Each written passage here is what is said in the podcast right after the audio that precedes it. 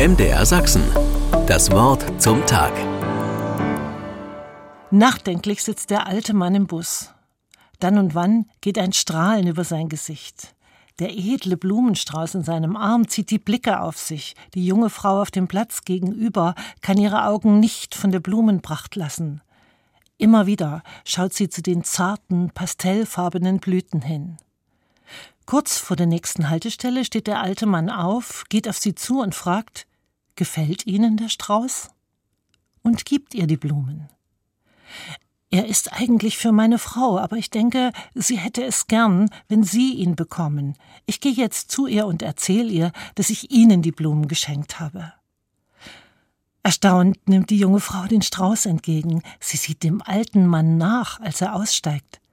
Da verschwindet er durch ein Tor, das auf den Friedhof führt. Deine Toten werden leben, heißt es im Bibelwort von den heutigen Tag aus dem Jesaja-Buch. Christen beten im Glaubensbekenntnis: Ich glaube an die Auferstehung der Toten. Jesaja spricht sogar vom Leichnam, der aufersteht. Das ist auch für mich schwer vorstellbar, wo und wie das geschieht.